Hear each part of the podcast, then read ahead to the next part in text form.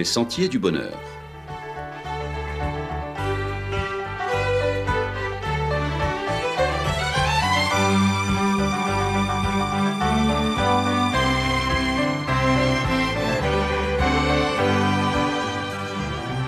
Une émission qui vous apporte un message d'espérance, de paix, de joie et de confiance. Chers amis auditeurs, bonjour. Nos morts peuvent-ils voir notre lumière? Comment peut-on croire que l'on puisse communiquer avec les morts? Comment peut-on croire que l'on puisse leur apporter la lumière? Comment peut-on croire que nos chers disparus soient encore dotés de vie à moins de croire en l'existence de morts vivants ou encore à l'immortalité de l'âme? Mais que dit la Bible? Je ne parle pas de la tradition, mais que dit la Bible, véritable parole de Dieu, à ce sujet? L'âme peut-elle survivre au-delà de la mort L'âme peut-elle survivre alors que le corps n'est plus? L'immortalité est l'état ou la qualité de celui qui n'est pas sujet à la mort. Les traducteurs de la Bible utilisaient le mot immortalité pour rendre les mots grecs athanasia, immortalité, et aphtharsia, incorruptibilité.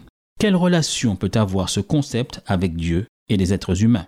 La Bible révèle que le Dieu éternel seul est immortel. En fait, lui seul possède l'immortalité, il est incréé, il existe par lui-même et n'a ni commencement ni fin. Si lui seul possède cette qualité, si Dieu seul possède l'immortalité, cela devrait suffire à clore le débat.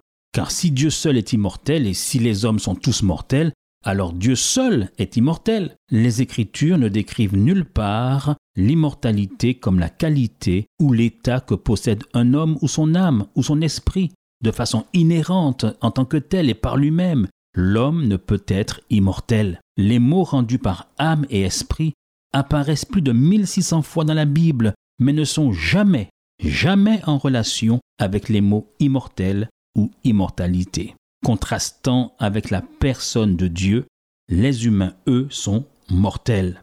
Voyez les images, les comparaisons utilisées par la Bible pour nous permettre de comprendre la condition humaine. La Bible compare la vie de l'homme à une vapeur qui paraît pour un temps et qui ensuite disparaît, selon l'apôtre Jacques. Ils ne sont que chair, un souffle qui s'en va et ne revient pas, selon les psaumes. L'homme naît, il est coupé comme une fleur, il fuit et disparaît comme une ombre, selon le livre de Job. Dieu et les hommes sont sensiblement, que dis-je, bien différents. Dieu est infini, les humains sont finis. Dieu est immortel, les humains sont mortels. Dieu est éternel, les humains existent pour un temps. À la création, Dieu forma l'homme de la poussière de la terre il souffla dans ses narines un souffle de vie et l'homme devint un être vivant. Le récit de la création révèle que l'humanité reçut sa vie de Dieu.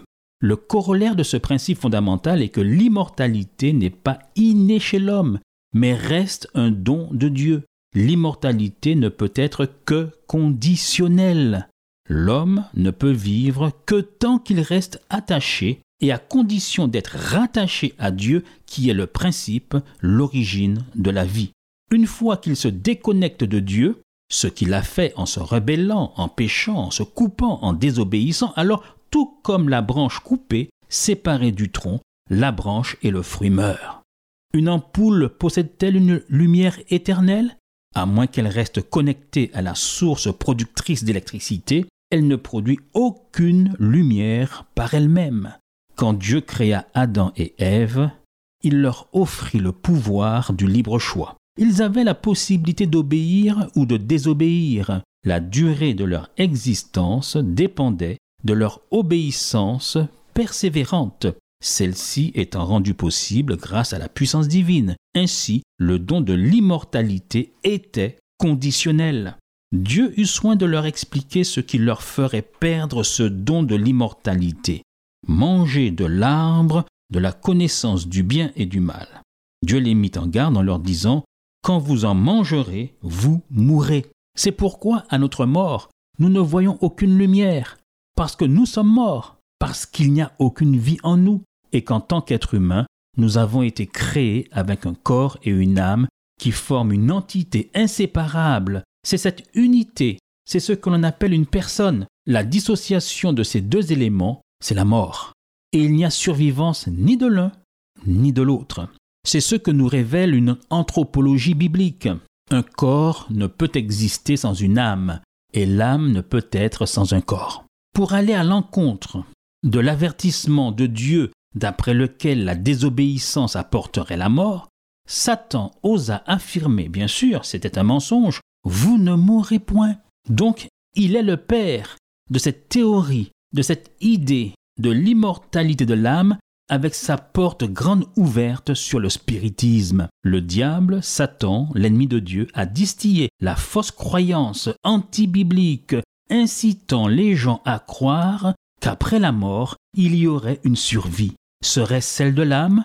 Or la Bible ne cautionne pas cette croyance, et donc nos chers disparus, ils ne peuvent percevoir aucune lumière, ils sont dans le véritable anéantissement du sommeil de la mort. Après avoir transgressé le commandement divin, Adam et Ève comprirent que la mort est réellement la conséquence, le salaire du péché, selon l'épître aux Romains. Leur péché provoqua cette sentence. Tu retourneras dans la poussière d'où tu as été pris, car tu es poussière, et tu retourneras dans la poussière. Ces mots soulignent bien la fin de la vie et non sa continuité. Après avoir prononcé ce verdict, Dieu empêcha l'accès de l'arbre de vie à Adam et Ève afin qu'ils ne puissent plus prendre de l'arbre de vie, en manger et vivre éternellement. Comment donc ici continuer à parler d'immortalité de l'âme? Son attitude démontrait clairement que l'immortalité promise, sous réserve d'obéissance, était perdue à cause du péché. À présent, ils étaient devenus mortels, sujets à la mort, et parce qu'Adam ne pouvait transmettre ce qu'il ne possédait plus, tout comme une ampoule déconnectée de sa source d'énergie ne peut plus rayonner, alors la mort s'étendit à tous les hommes parce que tous ont péché. Seule la grâce de Dieu put éviter à Adam et Ève une mort immédiate. Le Fils de Dieu offrit de donner sa vie afin de leur accorder une autre possibilité, une seconde chance. Il était l'agneau de Dieu qui a été immolé dès la fondation du monde. Alors certains me diront que lorsqu'on lit le récit du brigand sur la croix, il semblerait qu'il lui fût offert par le Christ agonisant d'être avec lui aujourd'hui, le même jour, à sa mort au paradis. Il y aurait donc, de ce fait, pour ceux qui se raccrochent à ce verset, une survie de l'âme. Certes, le Christ a promis au brigand sur la croix en vérité, je te le dis, aujourd'hui tu seras avec moi dans le paradis. Selon toute évidence, le paradis est synonyme de ciel. Certains lisent ce texte en pensant que le Christ retournerait au ciel ce vendredi-là pour être en présence de Dieu, de même que le brigand, en ce jour-là. Or, le matin de la résurrection, le Christ lui-même dit à Marie, alors qu'elle tombe à ses pieds pour l'adorer, Ne me touche pas, car je ne suis pas encore monté vers mon Père. Pour toi, va trouver mes frères et dis-leur que je monte vers mon Père qui est votre Père, vers mon Dieu qui est votre Dieu. Les paroles de l'ange, venez voir l'endroit où il gisait, indiquent clairement que le Christ est resté dans la tombe du vendredi au dimanche. Alors le Christ se contredit-il? Pas du tout. La solution à ce qui apparaît comme un problème ou comme une contradiction se situe au niveau de la ponctuation. Il faut se rappeler que les manuscrits bibliques les plus primitifs ne contenaient ni virgule ni espace entre les mots. L'insertion de la ponctuation et de la séparation entre les mots peut donner à un texte une sonorité différente. Si les traducteurs qui en général ont accompli un excellent travail avaient placé la virgule de Luc 23 verset 43 après aujourd'hui au lieu de le mettre devant, ce passage n'entrerait pas alors en contradiction avec l'enseignement de tout le reste de la Bible sur la mort. Or, on ne fonde pas une théologie sur un seul verset dont le sens arbitraire vient du positionnement d'une virgule placée en fonction d'a priori portés par des traducteurs. Les paroles du Christ pourraient alors être comprises comme suit. En vérité, je te le dis aujourd'hui, ce jour où tu meurs comme un criminel, tu seras avec moi dans le paradis. En harmonie avec l'enseignement biblique, Jésus affirmait au brigand qu'il serait avec lui dans le paradis, une promesse qui s'accomplira à la résurrection des justes quand Jésus reviendra. L'accent est placé ici sur ce qui est dit aujourd'hui et non pas sur l'accomplissement de ce qui est dit, accomplissement qui se fera dans le futur, ce qui est en résonance et en harmonie avec tout le reste de l'enseignement de la Bible sur la mort. Bien que nous naissions mortels, la Bible nous encourage cependant à rechercher l'immortalité. C'est le désir de tout homme, ne pas vieillir, ne pas mourir. Pour ce faire, les hommes de tout temps ont essayé les potions magiques, les filtres en tout genre, les bains de jouvence, créent les pyramides, les statues, les hibernatus d'aujourd'hui tentent la cryogénisation, c'est-à-dire se font congeler, espérant un jour que la science pourra les décongeler et leur permettre de revenir à la vie. Ils se font donc conserver dans un bain d'azote liquide pour tenter vainement d'échapper aux ravages du temps et laisser une trace de leur passage sur cette terre ou revenir un jour y jouer un rôle dans le futur. La médecine est utilisée non pas seulement pour soulager et guérir, mais pour donner et offrir aujourd'hui un espoir de longévité, voire d'éternité. Et aujourd'hui, c'est le grand espoir placé dans le transhumanisme, avec ses très inquiétantes dérives qui feraient frissonner d'effroi et se retourner dans sa tombe un docteur Frankenstein. Robocop n'est qu'un rêve d'enfant face à ce qui se dessine par le fait de faire joujou, de jouer au dé aux apprentis sorciers avec la génétique. Mais la Bible nous rappelle, devant ces échecs passés et ces échecs annoncés, dans ce désir prométhéen de l'homme de devenir immortel, que seul Jésus-Christ peut être le seul espoir de l'humanité, car il est la source de cette immortalité. Selon l'Épître aux Romains au chapitre 6 et au verset 23, il est dit que le don gratuit de Dieu, c'est la vie éternelle en Jésus-Christ, notre Seigneur. Il a détruit la mort et mis en évidence la vie et l'immortalité. Comme tous meurent en Adam, selon l'Épître aux Corinthiens, de même aussi tous revivront en Christ. Le Christ lui-même a déclaré qu'à sa seconde venue, lors du jugement dernier, sa voix ouvrirait les sépulcres et ressusciterait les morts. Ce n'est qu'à ce moment que nos chers disparus verront la lumière, non pas celle de nos chandelles, mais celle glorieuse et éclatante du retour du Christ le ressuscité. Si le Christ n'était pas venu, la situation de l'humanité serait restée désespérée, et tous ceux qui ont été atteints par la mort auraient péri pour l'éternité. Grâce à lui, cependant, nul n'est tenu de périr. L'évangile de Jean nous dit Dieu a tant aimé le monde qu'il a donné son Fils unique afin que quiconque croit en lui ne périsse point, mais qu'il ait la vie éternelle.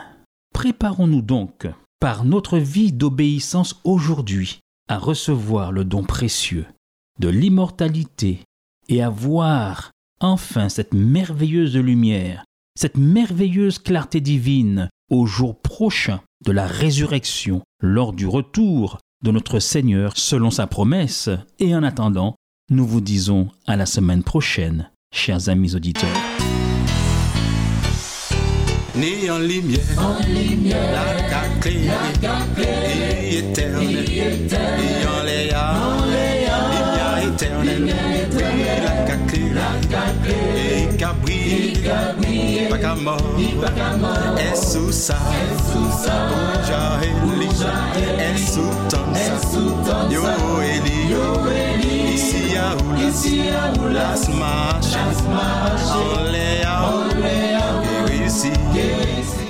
C'était votre émission hebdomadaire Les Sentiers du Bonheur, un programme présenté par l'Église adventiste du septième jour. Aimeriez-vous lire le texte de la causerie d'aujourd'hui? Demandez-le. Il vous sera envoyé gracieusement. Nous tenons également à votre disposition notre cours de Bible gratuit par correspondance. Nous le recommandons vivement à tous nos auditeurs. Écrivez-nous aujourd'hui même. Voici notre adresse. Boîte postale 50 97 282 Le Lamentin CEDEX 2. Nous nous réjouissons à la pensée de vous retrouver à l'écoute la semaine prochaine à la même heure. À bientôt.